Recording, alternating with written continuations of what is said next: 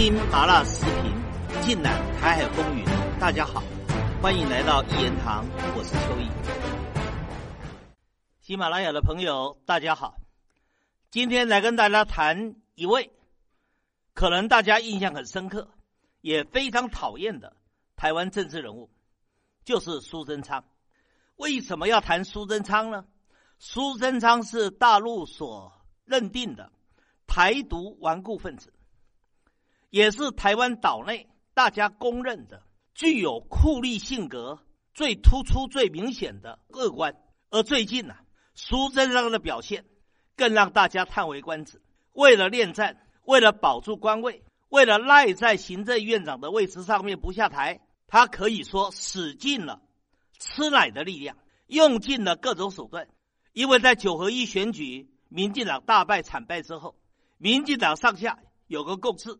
内阁必得全面改组，苏贞昌这个院长要下台谢罪以示负责。蔡英文本来还想保住他，用他来制衡赖清德，但是看到啊反苏贞昌的声音澎湃汹涌，蔡英文最后也决定弃车保帅，要苏贞昌下台。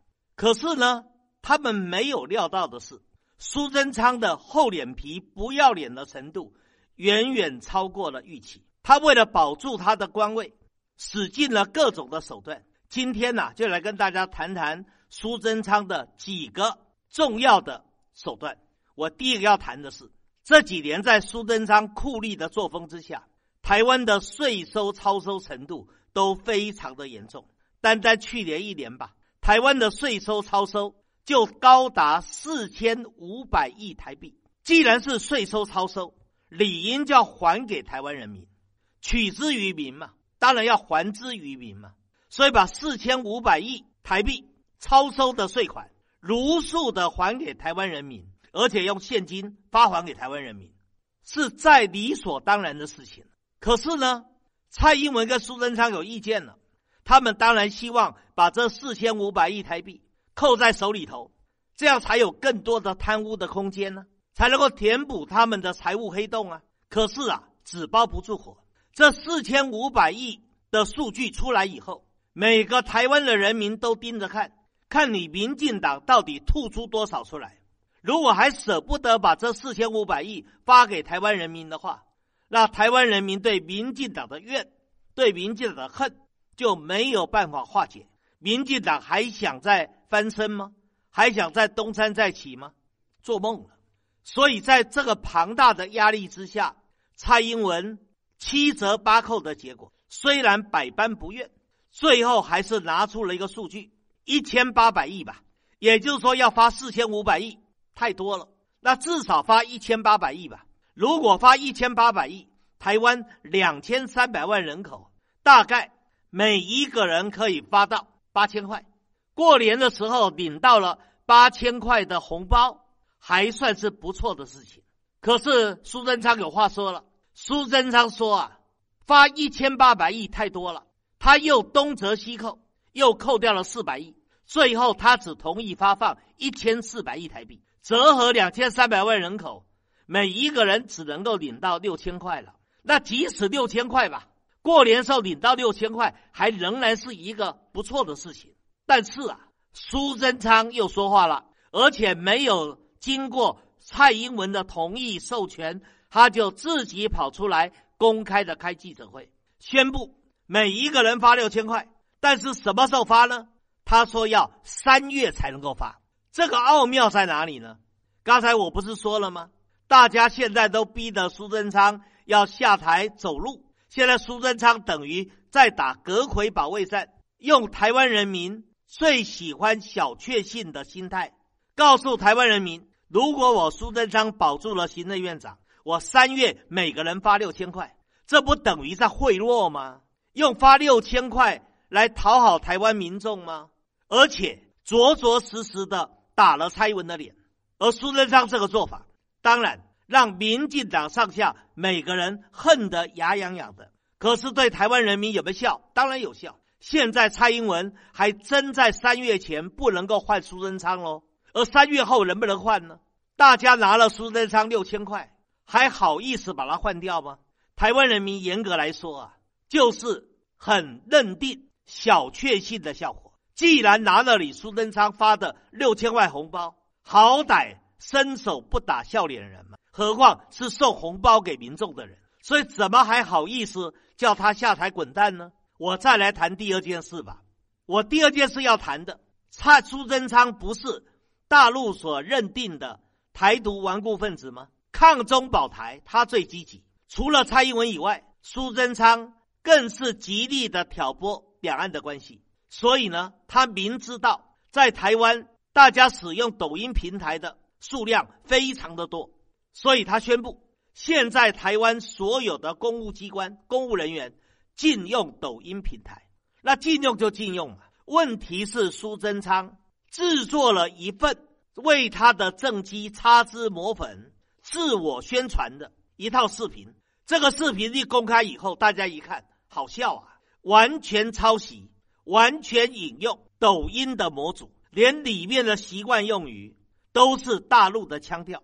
很明显的，苏贞昌就是一个嘴巴喊的反抖音，在身体上却诚实的抄袭抖音的双面人。苏贞昌这个作为不是第一次了，大家记得在前年，苏贞昌也要禁掉大陆剧，结果呢，在立法院质询的时候，他赫然被发现，他非常喜欢看大陆剧。什么《甄嬛传》呐，《如懿传》呐，《延禧攻略》啦，《走向共和》啦，步步必看，而且不但看，还陶醉，还能够轻松愉快的练出这些大陆剧里面的对白，你不觉得好玩吗？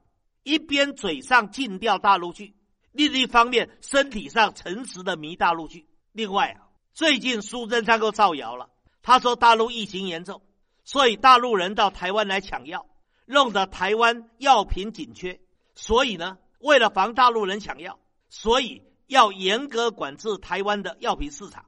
其实大陆人怎么到台湾抢药啊？现在大陆游客根本不来台湾呢，大陆人民要申请入台证，难如登天呐！怎么到台湾来抢药？充其量就是有些台湾的朋友为了关心他大陆的亲友，在台湾买了药。寄到大陆去给大陆的亲友使用嘛？对台湾整个药品的购买有发生任何的问题吗？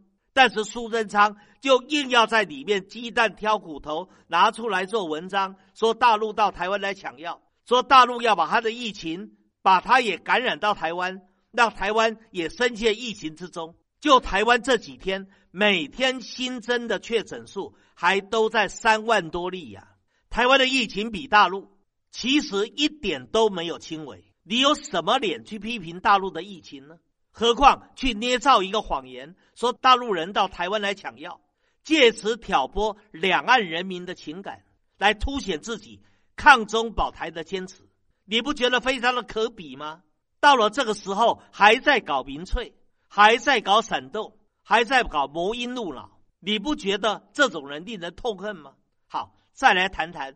最近台湾减掉积极在办的高端疫苗的弊案，高端疫苗谋财害命，大家都知道。可是高端疫苗的背后是谁呢？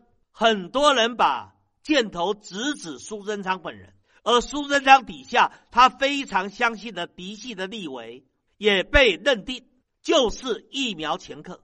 当时苏贞昌为了保护高端疫苗，用饥饿营销的方式禁止采购海外疫苗。让台湾人民在无疫苗和施打的情况下，不得不打高端疫苗，才造成了高端疫苗产生的一万五千多个无辜的生命因此而丧失。而另外的高端疫苗的股价暴涨，这些拥有高端股票的民进党的党政官员，个个赚得盆满钵满，荷包满满。而这一次检调在调查高端疫苗的时候，也确实发现了。有内线交易、有炒作股票、官商勾结的犯罪嫌疑。可是即使如此，苏贞昌还在用他那一个独特的破锣嗓子，在护卫着、在捍卫着、在包庇着高端疫苗。所以难怪民进党的公职人员，连直话直说的王世坚都公开大骂苏贞昌，认为他是民进党的祸害。综合以上。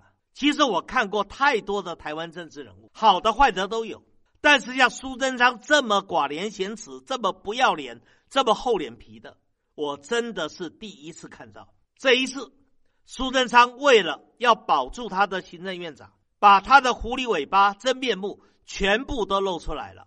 现在台湾岛内是男女一体都讨厌苏贞昌，就像一个照妖镜，把苏贞昌邪恶的那一面完全给照露出来了。